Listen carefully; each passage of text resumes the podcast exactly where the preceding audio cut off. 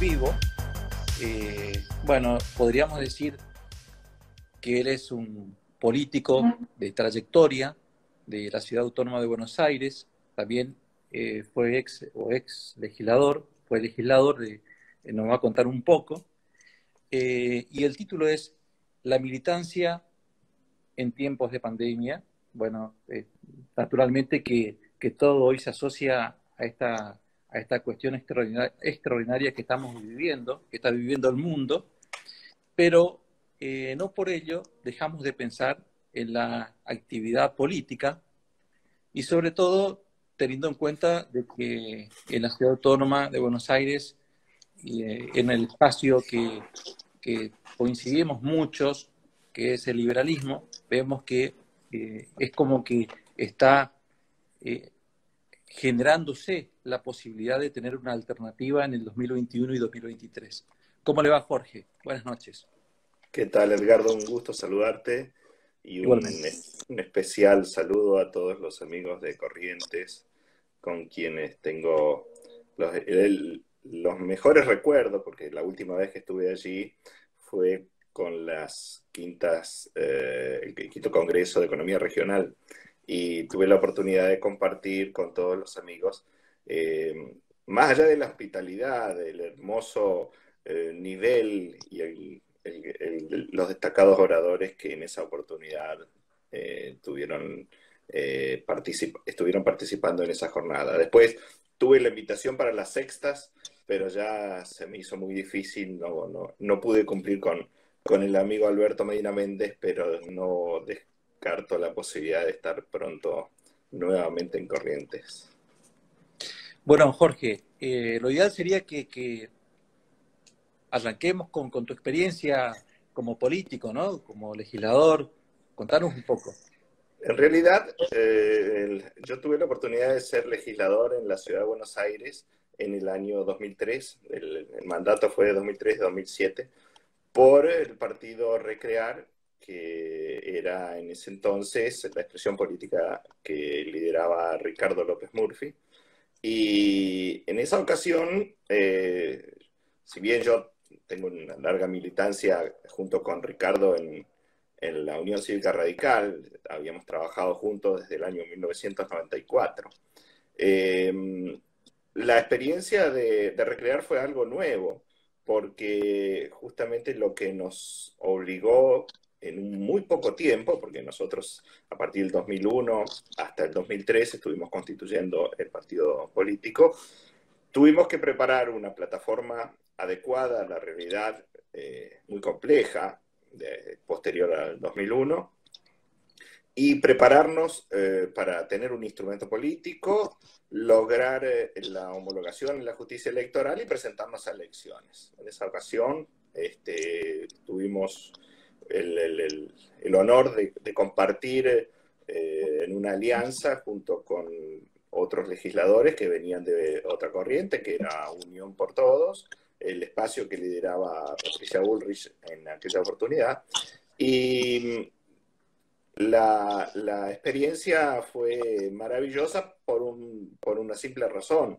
Eh, la ciudad de Buenos Aires estaba conformada en ese momento por, eh, la legislatura, 60 legisladores, de los cuales eran, eh, se renovaban totalmente, o sea que tuvimos que elegir en aquella oportunidad toda la legislatura. Y algo que venía siendo un, problema en, la ciudad de Buenos Aires, que no se renovaba por mitades como establecía la Constitución. Eh, al cabo de, ocho meses de gestión, eh, y como no se producía el sorteo para ver quiénes no, nos íbamos a ir, eh, junto con Compromiso para el Cambio, que era la otra fuerza que, lideraba la mayoría en la, legislatura, eh, forzamos el sorteo para que pudiéramos tener a los dos años la renovación por mitades fue un hecho histórico porque desde el año 1994 la, clase política argentina estaba como cómoda eh, porque si uno tiene que elegir 60 legisladores, el, el cociente es mucho más pequeño. Entonces había que conseguir muchos menos votos para conseguir una banca. y entonces las fuerzas políticas como que preferían la renovación completa. Pero justamente estaba, estaba contrapuesto a lo que establecía la Constitución de la Ciudad de Buenos Aires. Y, afortunadamente tuvimos éxito y al cabo de, unos 10 eh, meses se produjo el sorteo. En esa oportunidad, eh, nosotros eh, desde Recrear éramos tres legisladores, Carlitos Araujo, Fernanda Bendinelli y yo. Y después teníamos otros tres legisladores que habían ingresado con el espacio de, Patricia Bullrich. en esa ocasión, uno, yo tuve la, posibilidad de, quedar por los cuatro años y Carlos y, Fernanda tuvieron que renovar a, los dos años. Digo esto porque eh, cuando uno ve el compromiso que nosotros necesitamos garantizar en todas las instituciones republicanas, lo debemos hacer de acuerdo a lo que establece la Constitución. Y, ese, ese ejemplo que pudimos dar en aquella ocasión sirvió para que se institucionalizara definitivamente la representación política eh, como lo establecía la Constitución para la Ciudad de Buenos Aires. De ahí más eh, vinimos renovando cada, cada, eh, cada dos años, pero este, por mitades. Digo esto porque lo, que nosotros impulsamos este, fue una, una medida que quería, quería cambiar las estructuras de la ciudad y, efectivamente lo logramos. Em, tuve el acompañamiento de, muchos del espacio político, porque justamente con Ricardo López Murphy eh, dimos una, gran, una gran batalla porque queríamos transparentar eh, no solamente la, institucionalidad política, sino eh, lo que era el manejo de los fondos del gobierno de la Ciudad de Buenos Aires. Tengan presente que en aquella oportunidad quien gobernaba era Aníbal Ibarra y, lo que justamente nosotros aspirábamos era este, refrescar eh, la, política con sangre nueva, sangre en aquellos momentos, este, yo tenía 42 eh, años, y, éramos jóvenes que aspirábamos a cambiar este, buena parte de lo que estábamos viendo como las estructuras tradicionales de lo que es la legislatura de la Ciudad de Buenos Aires y lo que antes era el Consejo Deliberante de la Ciudad de Buenos Aires.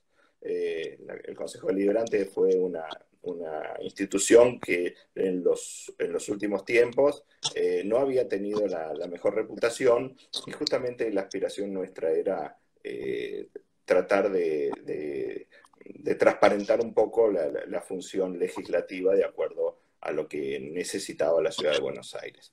Eh, fueron cuatro años muy, eh, muy intensos, porque a partir del segundo año eh, cambió mucho la situación política, tuvimos una, una tragedia que enlutó a la ciudad de Buenos Aires, que fue la tragedia de Cromañón, allá por diciembre, de, los primeros dos años y ahí fue, digamos, nuestra eh, principal actividad eh, donde, donde Recrear tuvo el liderazgo de lo que fue en definitiva el juicio político al, al, entonces jefe de gobierno.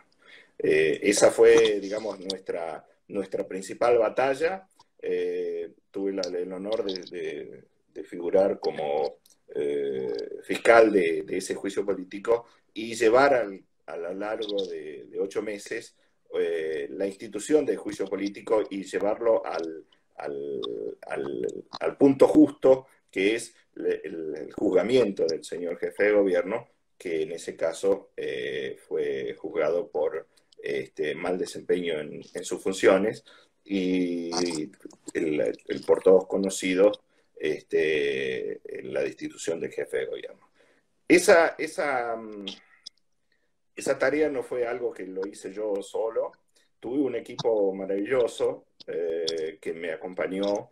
Eh, yo soy politólogo, no, eh, no, soy abogado, con lo cual buena parte del desarrollo del juicio fui, asistido por abogados que, que colaboraban, pero mm, en definitiva fue un, aprendizaje eh, para todos, eh, porque justamente ese equipo que no solamente lo componían abogados, sino había ingenieros, politólogos y, abogados, me asistieron para que pudiéramos llevar adelante esa tarea que fue, digamos, un ejemplo para toda la República, porque eh, fue la primera vez que en la ciudad de Buenos Aires se pone en marcha un juicio político y bueno, este, la, la sociedad tenía que ver remediada el mal desempeño que había tenido el entonces jefe de gobierno y las estructuras y las instituciones de, la, constitución de la ciudad funcionaron acordemente y pudimos llevar adelante la sustanciación del juicio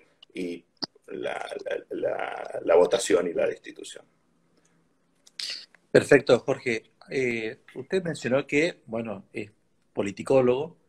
Eh, me gustaría saber eh, cómo está viendo el sistema de partidos políticos, porque la gran preocupación hoy por hoy pasa de que los sistemas de partidos, eh, no sé si están en, crisis, pero sí seguramente en una gran mutación, puesto que hoy por hoy los partidos o sellos solamente son meramente eh, formales o instrumentales para anotar o inscribir la candidatura de alguien que se va a postular esto dado el mandato constitucional, digamos, hay una ley, un artículo en la, Constitución Nacional que establece que debe existir un partido político que es el que va a generar el, representante. Pero, sin embargo, eh, también si observamos, eh, de acuerdo a los conceptos tradicionales de lo que son los partidos políticos, eh, en otros tiempos se vivían, digamos, eh, esos partidos políticos con meeting, con afiliados, con eh, gente que acompañaba, que tenía lazos de identidad con el partido, con la plataforma del partido. Hoy por hoy, sin embargo, vemos que, y también ese fenómeno, ¿no? De, que el partido, eh, digamos, gobernante es el partido que puede, tiene suficiente espalda para, para subsistir en esta, en esta sociedad, sobre todo si bien el interior de la, de, la, Argentina es distinto a la ciudad autónoma de Buenos Aires, acaba en cuanto a la manera de hacer política, en el interior o en el Gran Buenos Aires, el asistencialismo es feroz. uno no puede competir con una estructura partidaria que está en el gobierno porque lamentablemente, digamos, necesita de mucha estructura económica para financiar una campaña dado el asistencialismo de las personas que van a votar? Bueno, a, ver, las preguntas son varias y déjame, Edgardo, que separemos un poquito lo que es la crisis de los partidos políticos, que no, podemos negarla, eh, y, no solo que no podemos negarla, sino que la vivimos. Eh, hoy el, monopolio de la presentación de candidaturas, como bien decías, lo llevan adelante los partidos políticos, pero mm, eso no significa que las cosas estén tan mal. Lo que sí está mal es el escaso liderazgo que tenemos en algunos partidos políticos que eh, la gente, y lo ha, mencionado recién, este, habla de sellos. Bueno, nada más eh, eh, poco trascendente, digamos, como institución que ser un sello. Porque lo que se aspira, y esto eh, los partidos políticos en Estados Unidos, en Europa, eh, en algunos países latinoamericanos, son estructuras fuertes que debieran ser el canal de transmisión de las ideas, la, garantía de la transparencia y la renovación de las autoridades. Lamentablemente, muchos de los partidos políticos en la Argentina se han transformado en lo que vos hacías referencia. Entonces, no es menor lo que estamos viviendo, donde cada 18 meses se convoca a la ciudadanía a militar y este, lo que vemos es, bueno, algún puesto en una esquina o en un cruzo estratégico de una avenida, donde ahí hasta los militantes se pelean por cuál va a llegar primero a una parte de la esquina, este, poner algunos globitos eh, desparramar algunos eh, volantes y tratar de convencer a algún vecino y tener presencia. Bueno, justamente eso es lo que tenemos que desterrar en la política argentina. Necesitamos partidos políticos que estén funcionando todos los días. donde este, lo que vemos ahora como este despertar de las ideas y de la comunicación, de hecho lo que estamos haciendo en este momento, eh, debiéramos tenerlo siempre, no solamente cada 18 meses, preparándonos durante seis meses para una paso y después el tiempo que queda entre la paso y la elección para hacer un poquito de campaña y recibir fondos del gobierno. Justamente lo que tenemos que cambiar es esa modalidad. Porque si nosotros tuviéramos partidos políticos plenamente eh, eh, vivos y trabajando de acuerdo a lo que es el, avance de la sociedad, no tendríamos lo que vivimos en el día de la fecha, donde este, tenemos eh, el oficialismo que está a través de, ayuda social y, planes y ayuda económica a las empresas, prácticamente monopolizando la relación con la sociedad, y el resto de los partidos políticos temerosos de hacer una opinión porque tienen miedo de que sean tildados como destituyentes. No, de ninguna manera. Ningún partido político va a destituir a otro. Lo que hay que hacer es tener la posibilidad de expresar las ideas. Y en eso, eh, nuestros partidos que, defienden las ideas de la libertad eh, están tratando de manifestar y, transmitirle a la sociedad que tener una idea diferente no es destituyente, todo lo contrario, es fortalecer a la democracia. No podemos nosotros contentarnos de que lo que diga el presidente de la República, lo de que diga un gobernador, lo que diga el jefe de gobierno de la ciudad de Buenos Aires, es lo único válido. Justamente lo que tenemos que hacer es que nuestras ideas, aunque no sean coincidentes con las del oficialismo, puedan distribuirse, puedan circular por la prensa, puedan ser convocados para debates, porque justamente lo que nosotros necesitamos es mostrar ideas diferentes para garantizar la alternancia. Si no, lo que vamos a lograr es que sigan gobernando siempre los mismos y lleguemos, y esto es lo, complejo, porque tenemos prácticamente la misma edad, Edgardo, este, lo vivimos en el 2001, donde vivimos el hartazgo de la gente porque creía que los partidos políticos o los líderes, los líderes de, de, eso, de esos partidos políticos no podían darle una respuesta diferente al electorado de lo que fue el, 2001 y apareció él que, que se vayan todos. Entonces, nosotros necesitamos garantizar, en primer lugar, la libertad de expresión. En segundo lugar, que se respete las ideas diferentes y no el, oprobio o el ninguneo o una prensa adicta que lo único que hace es hablar mal de tal o cual dirigente cuando en realidad lo que tendrían que hacer es una exposición neutral de las ideas y no bajar línea, porque en definitiva para eso este, están los líderes políticos interesados por su propio eh, su propia ideología, sus propias eh, eh, enunciaciones, sus propias ideas, pero no un, monopolio de, la, expresión, porque el límite entre Venezuela y una, dictadura es, es, muy, muy pequeño. Entonces nosotros necesitamos garantizar todas esas ideas y más ahora que estamos en una época de crisis, una crisis eh, relacionada a la salud, pero no deja de ser una crisis que va a implicar una profunda crisis económica como la que estamos viendo, ¿no? Perfecto.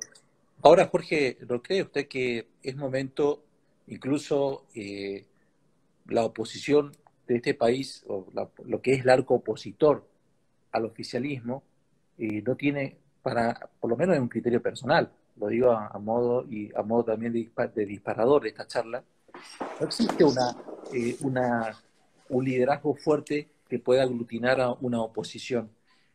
Eh, y también vemos que en el oficialismo existe una, una pugna interna muy fuerte. No es momento de nuevamente reorganizar lo que alguna vez eh, fue recrear. Creo que, bueno, ustedes están trabajando muy fuerte en Capital Federal, en Cava, eh, y también, bueno, se comienzan a eh, eh, articular eslabones en todo el país a través de grupos de WhatsApp, que son los instrumentos que hoy por hoy la tecnología nos ofrece, esta comunicación en vivo. ¿Qué opinión tiene al respecto? ¿Es una buena una posibilidad? Es una posibilidad y no solo eh, a través de recrear. Eh, Ricardo López Murphy en el mes de octubre, después de pasadas las elecciones, convocó a un grupo de, amigos eh, que veníamos trabajando políticamente con él, impulsándonos a refundar aquel partido Recrear, que se llama Recrear para el Crecimiento. Hoy lo que estamos proponiendo se llama solamente Recrear. Em, como un instrumento que le permitiera a, líderes de no solamente de la ciudad de Buenos Aires, sino de todas las provincias argentinas, poder eh, ofrecer esa, esa, voz fresca que se pudo escuchar en el año 2003 en adelante.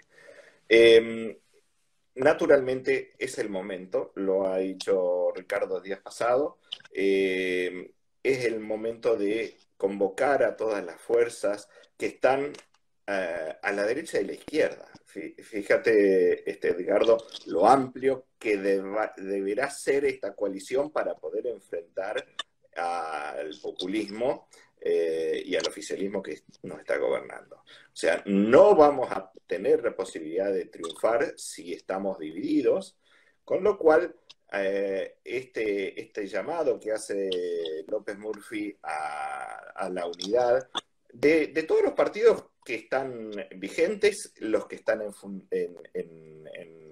fundación, en, época de, formación, más todos aquellos líderes eh, que defienden las ideas de la libertad, porque justamente lo que tenemos que dar es una respuesta eh, homogénea que esté a la altura de las circunstancias. Y, con algo que este, me permito eh, hacer eh, ser más, más, más incisivo. No deben ser las mismas personas que no pudieron ganar las últimas elecciones. Y en esto eh, no podemos eh, ofrecer los mismos líderes, las mismas voces a las que no pudieron vencer al gobierno que está en ejercicio de poder. Tenemos que tener la posibilidad de abrir los partidos políticos a gente joven, eh, a gente que quieras participar genuinamente y no por el solo hecho de obtener un cargo. Necesitamos cambiar muchas cosas, como lo hicimos allá en el año 2003 con, la iniciativa de, Recrear. Bueno, es el momento para poder eh, volver a plantearlo de un modo diferente. Em, yo creo que están dadas las circunstancias, eh, al menos en la ciudad de Buenos Aires, nosotros tenemos eh, espacios que ya están firmemente constituidos, el Partido Demócrata, la UCD, eh, pero también tenemos jóvenes muy, muy valientes e inteligentes en un, proyecto similar al que tenemos nosotros en Recrear, que se llama Unidos. Ellos también están intentando consolidar una posición y habilitar un partido político en la ciudad de Buenos Aires. Y además tenemos que mirar la Argentina profunda, tenemos que mirar a todas las provincias y una vez que nosotros tengamos, hayamos dado el ejemplo de haber conglomerado todas las fuerzas eh, eh, del centro y la derecha en la ciudad de Buenos Aires, el resto de las provincias va a acompañar seguramente el esfuerzo que, estamos haciendo. Y en esto hay que hacerlo con total generosidad.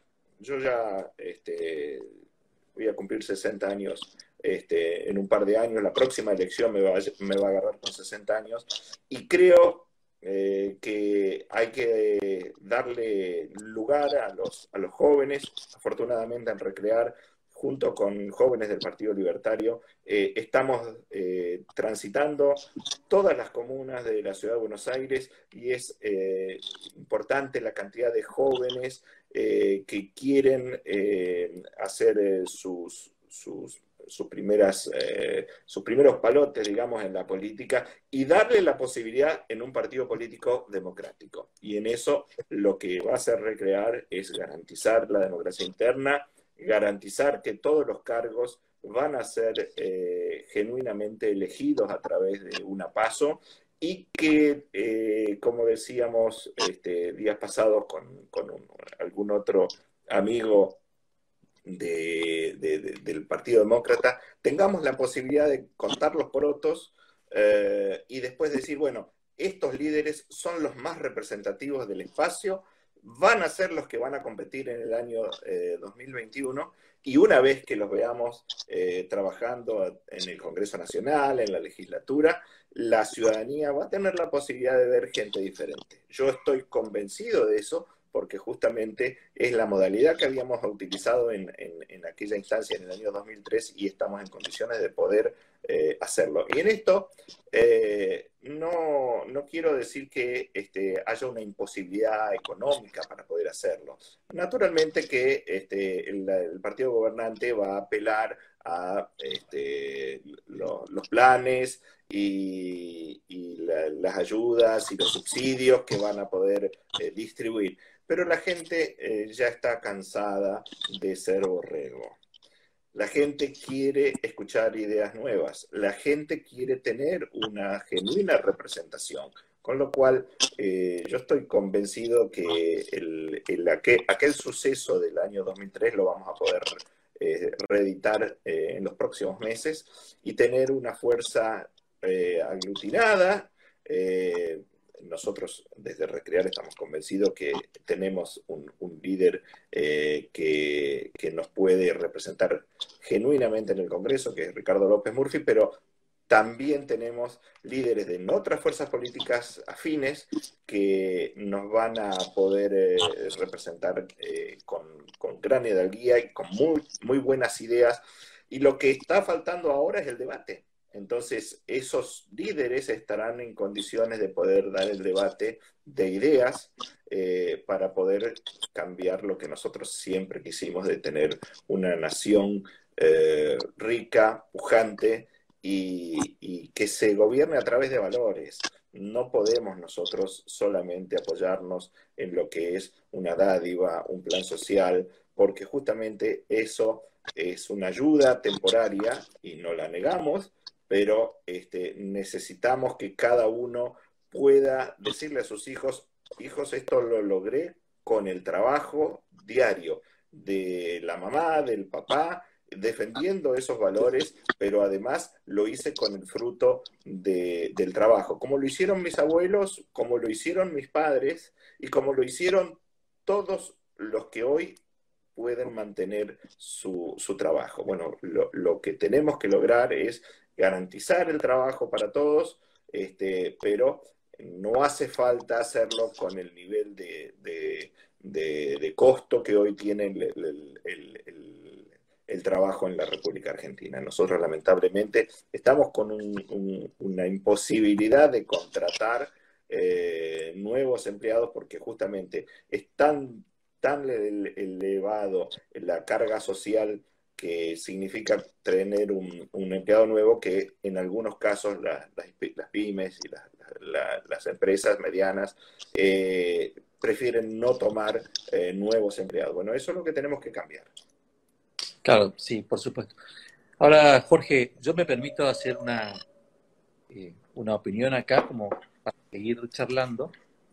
Yo creo que estoy convencido de que hay una, una tercera vía que se formó a lo largo de estos años, luego del que se vayan todos en el 2001, y que, está un poco harta también esta, de esta situación de que siempre sea una situación dilemática la elección, eh, o sean dos opciones las, únicas que haya para elegir un presidente.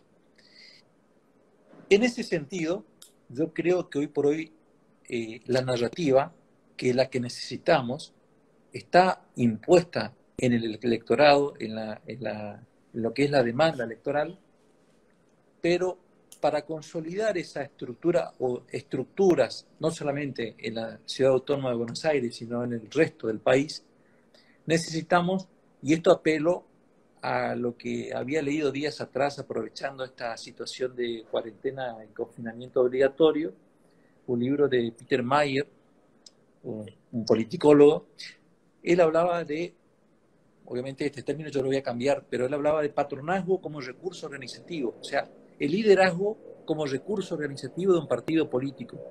Y hoy por hoy creo que esa es la salida nuestra para comenzar a recuperar, eh, armar eh, y galvanizar estructuras partidarias que, que respondan a las ideas liberales, justamente a través de eh, liderazgos y como, como, bien has dicho, eh, me parece que hoy por hoy, por lo menos en mi caso, eh, Ricardo López Murphy es, aglutina esa, esas condiciones como para poder incentivar a todos o incentivarnos, porque también desde Corrientes tenemos un proyecto en el mismo sentido, como muchos otros otras personas de las distintas, provincias, eh, en el sentido de, eh, bueno, eh, trabajar por algo distinto. Nosotros en Corrientes tenemos un partido que se llama Liberal, es un partido tradicional, digamos, quizás es el más antiguo de, Sudamérica. Sin embargo, los, valores liberales del respeto a la propiedad privada se han tergiversado absolutamente por esta cuestión que es la política, eh, la praxis política, que es el legislador que se sienta a hablar con el, con el gobernador y que salen pactos que hacen que el partido eh, sea una sociedad anónima o eh, el partido se, pertenezca solamente a un grupo determinado de dirigentes y los afiliados no tengamos la posibilidad ni siquiera de gravitar en una interna como para elegir autoridades partidarias. En mi caso, yo he sido eh, junto con otro director de esta fundación, el doctor Carito Leconte, el hijo del que fuera gobernador de la provincia, hemos sido, eh, digamos, autoridades partidarias y el año pasado no nos han dejado, a través de arbitrariedades, en complicidad con, con el apoyo de la justicia electoral, lamentablemente, y ya no está más ese juez, eh, y nos han dejado afuera de, toda posibilidad de eh, expresarnos dentro del partido y construir dentro de lo que es el pluralismo y la diversidad de ideas. Porque por más que nosotros seamos liberales y tengamos un proyecto eh, y nos encolumnemos detrás de un líder, siempre van a haber diferencias porque justamente eso es natural en el ser humano. Las diferencias, bueno, hay maneras de dirimir esa diferencia que a través de mayorías, a través de eh, sin eh, menoscabar los derechos de la minoría, o consensos, diálogos, eh, y creo yo que ese es el que va a determinar la suerte del 2021, el liderazgo. Eh, permitime colocar algo que yo solamente lo mencioné y quisiera profundizarlo. Cuando vos haces referencia a la vida interna del partido, eh, esto está muy asociado a el sello. Cuando el, afiliado deja de, participar, eh, se acostumbra a ser convocado cada 18 meses, hace una campañita de 15 días para la PASO y después, entre la PASO y la general, es convocado solamente para distribuir alguna, algún volante o alguna, o alguna boleta. Lo que estamos perdiendo es justamente esa cadena de transmisión de las ideas y las preocupaciones y la, genuina representación del electorado. Em, cuando un legislador accede a un cargo eh, de representación, ya sea en la Cámara de Diputados de la Nación, en el Senado, en la legislatura o en, un consejo deliberante, eh, se debe em, llevar adelante con el mismo honor que si uno fuera un senador de la Nación y si uno fuera un concejal. Y lo que tiene que hacer ese, concejal, ese legislador, ese diputado nacional, el senador, es no alejarse del electorado que le dio la representación, que confió en él para que lo representara no en la banca solamente, sino en el debate, en la exposición de las ideas y poder generar mayorías que puedan generar alternancia, que puedan escucharse voces nuevas, pero que también ese legislador sea la vida del partido cuando vuelve a su ciudad o cuando vuelve a su provincia.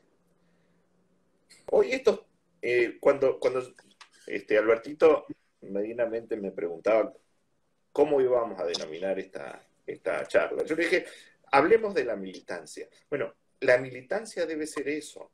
No hay que pensar que militar en un partido político es algo que no tiene sentido. No, todo lo contrario. Un partido político es la institución más rica que podemos eh, sostener en la democracia, porque además de ser el que monopoliza la, presentación de candidatos, es el que le permite a una sociedad estar madura ejercer la democracia. Nosotros tuvimos eh, tiempos muy difíciles eh, donde los partidos políticos estaban prohibidos. Hoy los partidos políticos tienen plenitud de ejercicio, pero están cerrados. Entonces, cuando yo comencé a militar en el año 1980, eh, durante tres años nosotros peleábamos en, las facultades, en, la sociedad, para que pudiéramos eh, eh, eliminar esa, prohibición del ejercicio de las ideas políticas. Cuando las recuperamos en el 83, tuvimos una primavera de participación, los partidos políticos este, prácticamente eh, decuplicaron la cantidad de afiliados. Yo recuerdo, yo en aquella época era afiliado a la Unión Cívica Radical y la gente golpeaba las puertas para venir a afiliarse, para participar, para ofrecer su trabajo. Queremos eh, una Argentina diferente.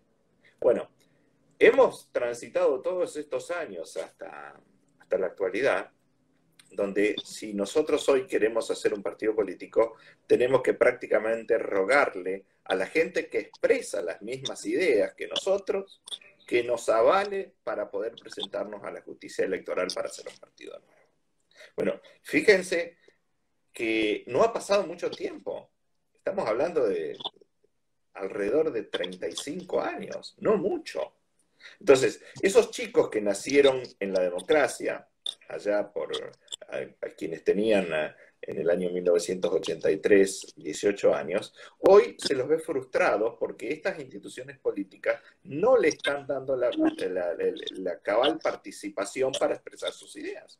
Entonces, eh, esas, esos eh, artilugios, esas este, no convocatorias, yo comprendo lo que les está sucediendo en el partido que vos eh, estás militando, porque justamente no es el único partido que mediante estratagemas o silenciando a un, a un militante de, otra corriente del mismo partido, este, les impide desarrollar una actividad interna que, realmente le, lo tranquilice porque justamente la, la, representación está siendo realizada en forma genuina. Lamentablemente, lo que pasa en Corrientes pasa en la ciudad de Buenos Aires, pasa en todas las provincias argentinas y también pasa en otros países. Yo tengo la posibilidad de interactuar con, un sobrino que es político en, Brasil. Y lo que está viendo es cosas muy parecidas a las que vivimos nosotros, donde justamente la democracia interna de los partidos políticos no les garantiza la posibilidad de la expresión de ideas nuevas o ser una alternativa frente a dirigentes que hace 20, 30, 40 años que se renuevan sistemáticamente en las bancas. Entonces, lo que, lo que vivimos nosotros eh, en el año 1983, en esa primavera democrática, tenemos que reeditarla mediante eh, los discursos, las ideas y los valores. Recién uno de los mensajes que, que estoy leyendo van pasando en el scroll, eh, decía Miguelito, un, compañero de estudios, eh, tenemos que recuperar la cultura del trabajo. Bueno, la cultura del trabajo, que, es, que sea el, el genuino instrumento que nos permite poder mantener a nuestra familia, pero también el trabajo político, que tiene que ser un trabajo que lo que vivimos hasta ahora va a cambiar necesariamente. No vamos a tener la misma sociedad como la que tuvimos hasta ahora, donde teníamos contactos presenciales, donde nos encontrábamos. Este, aquel dicho que este, el político que mejor triunfa, que más triunfa es el que más café se toma y más asado se come. Bueno, nosotros ya lamentablemente no vamos a tener posibilidades de tomar muchos cafés presenciales por, por la cuestión de, de, del ASPO, digamos, eh, pero tampoco vamos a tener posibilidades de, encuentros multitudinarios como teníamos de cenas y, asados y toda eh, esa cultura del encuentro que teníamos en Argentina. Eso va a cambiar. al menos hasta que tengamos la, vacuna para el COVID-19. Y en las próximas elecciones va a ser un gran desafío porque la militancia va a ser prácticamente virtual. Eh, vamos a tener que madurar mucho eh, y modernizarnos mucho porque justamente eh, nosotros vamos a necesitar legitimar, digamos, nuestros partidos políticos este, a través de eh, estas, estos instrumentos de, comunicación o eh, lo que es trámites a distancia este, y, vamos a eh, exigirle, digamos, a la justicia electoral un gran cambio. Por ejemplo, si yo hoy tengo que pedirle en, época de pandemia una ficha de afiliación a un ciudadano para que nos acompañe en, la formación del partido político, tengo que hacerla firmar en forma presencial y hológrafa. O sea, tenemos estas contradicciones que son patéticas, porque yo pago mis impuestos con una declaración jurada que estoy haciendo este, por vía electrónica. Nunca lo firmo. Nunca lo firmo, lo firmo digitalmente. Bueno, la justicia electoral no nos permite si no los eh, este, legitimamos con el aval de un escribano público. Bueno, todo eso tiene que cambiar. No podemos eh, tener una dualidad donde en un país estemos presentando una declaración jurada de impuestos. Hagamos transferencias bancarias todos los días y algunas empresas lo hacen en forma millonaria en forma digital y a distancia, y nosotros para crear un partido político necesitamos avalar todas las firmas en forma presencial con un escribano público.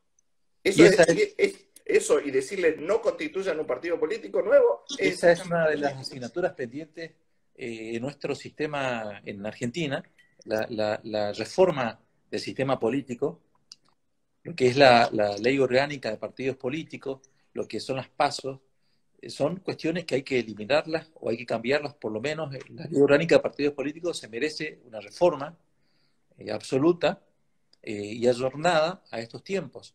Pero eh, quería decir esto, Jorge, que para mí los, los meetings que en la literatura de, de, política uno en la década del 80 escuchaba, digamos, o leía, entre comillas, y que eh, teníamos la oportunidad de vivirla, de, los oradores, de los encuentros. Hoy por hoy son meetings, virtuales y que mucho más efectivos, porque hoy por hoy podemos enlazar estas ideas que estamos esbozando a miles de personas que están en distintos puntos, tanto de la ciudad autónoma de Buenos Aires como del país.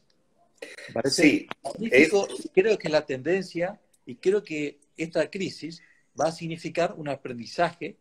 Eh, todos nosotros hemos comenzado a usar el Zoom, hemos comenzado a usar este Instagram en vivo, eh, y creo que en adelante esto no se va a perder y puede significar de mucha utilidad para construir las estructuras partidarias que necesitamos de tinte liberal y que necesitamos para combatir el populismo en Argentina.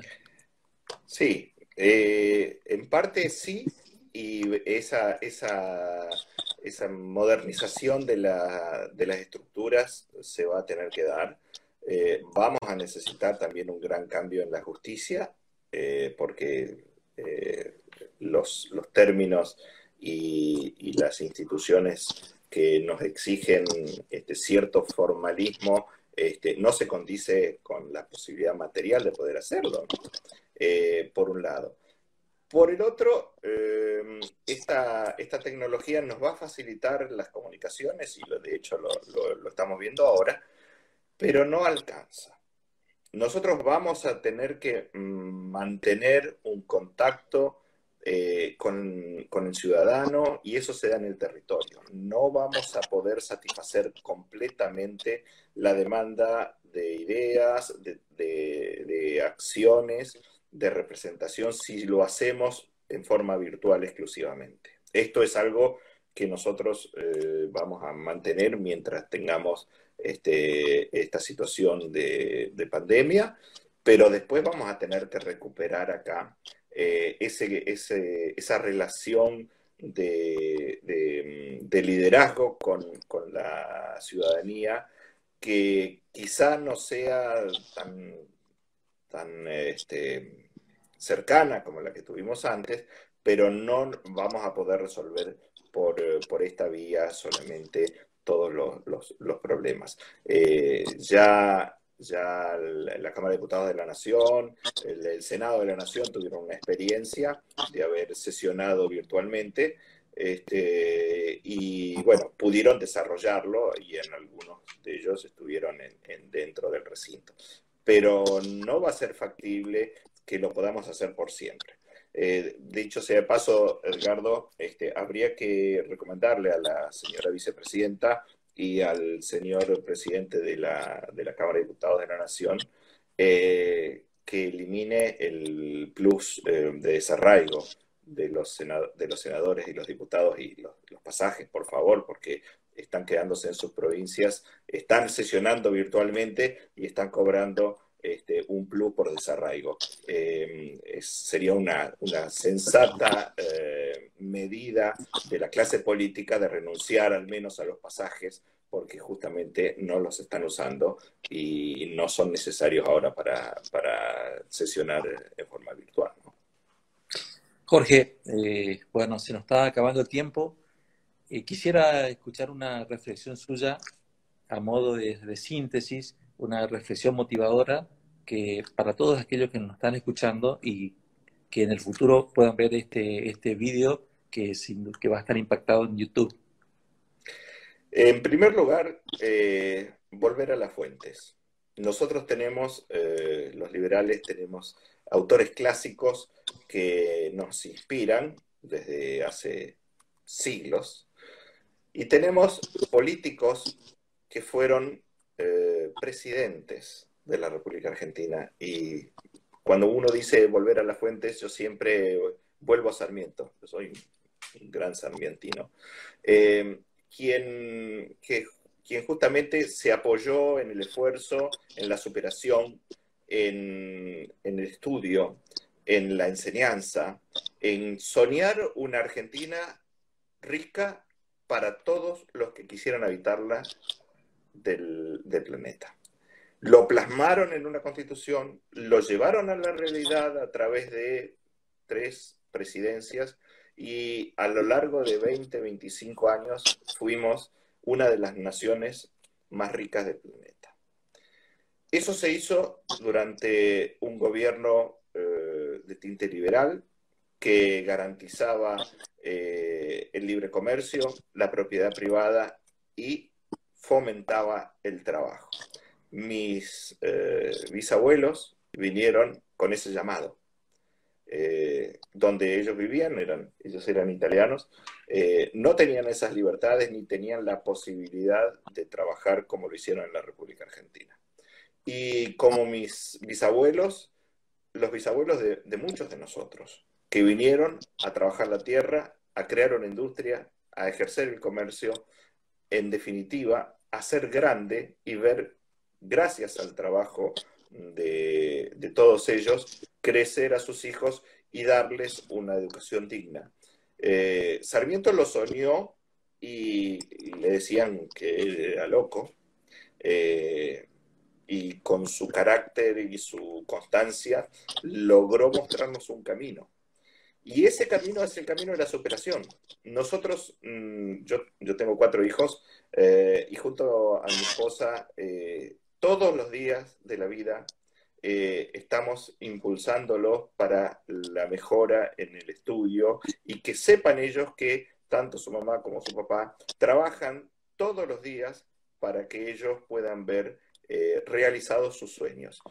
El estudio es algo que nos, va a sacar de esta situación, porque justamente en, el momento donde hoy eh, están proponiendo eliminar eh, las pruebas de, medición de resultados de la escuela primaria y la, escuela secundaria a través de, de la modalidad de PISA, justamente estamos yendo para atrás. Cuando habíamos logrado medir la posibilidad de, que tenían nuestros alumnos de, evaluarse, eh, hoy se está pensando a través del Ministerio de Educación de eliminarlas o relativizarlas. Justamente estamos yendo todo para atrás.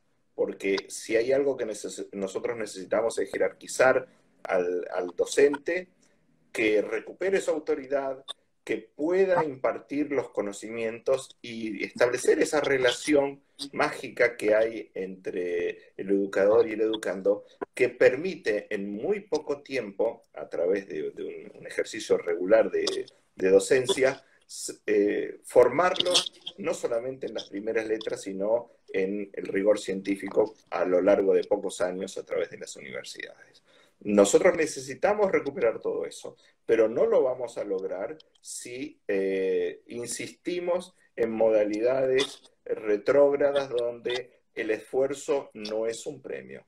Justamente lo que nosotros debemos recuperar en todos los órdenes de la vida, no solamente en la educación, sino que el ejemplo, los valores sean los que nos guíen y puedan sacar a, todos los ciudadanos de este estado de postración en el cual nos sentimos prácticamente encerrados, porque este, ni, con una, ni, con una buena lectura podemos lograr los grados de libertad que nosotros tenemos. Justamente lo que nosotros necesitamos es volver a recuperar ese espíritu sarmientino que, que nos brinde la posibilidad de crecer y lo vamos a lograr porque justamente las ideas que estamos impulsando en nuestros partidos este, nos van a dar la posibilidad de que esos dirigentes nuevamente tengan la representación en nuestros, nuestros parlamentos. Jorge, ha sido un placer charlar con, con usted y seguramente vamos a estar en contacto, dado que estamos trabajando en la construcción de estas herramientas que nos permitan eh, que llevemos a cabo estas ideas que necesita nuestra, nuestro país para poder progresar y salir adelante. Ha sido un gusto y buenas noches y seguramente estaremos en contacto. Un gran abrazo. Muchas gracias, Edgardo, y un saludo a todos.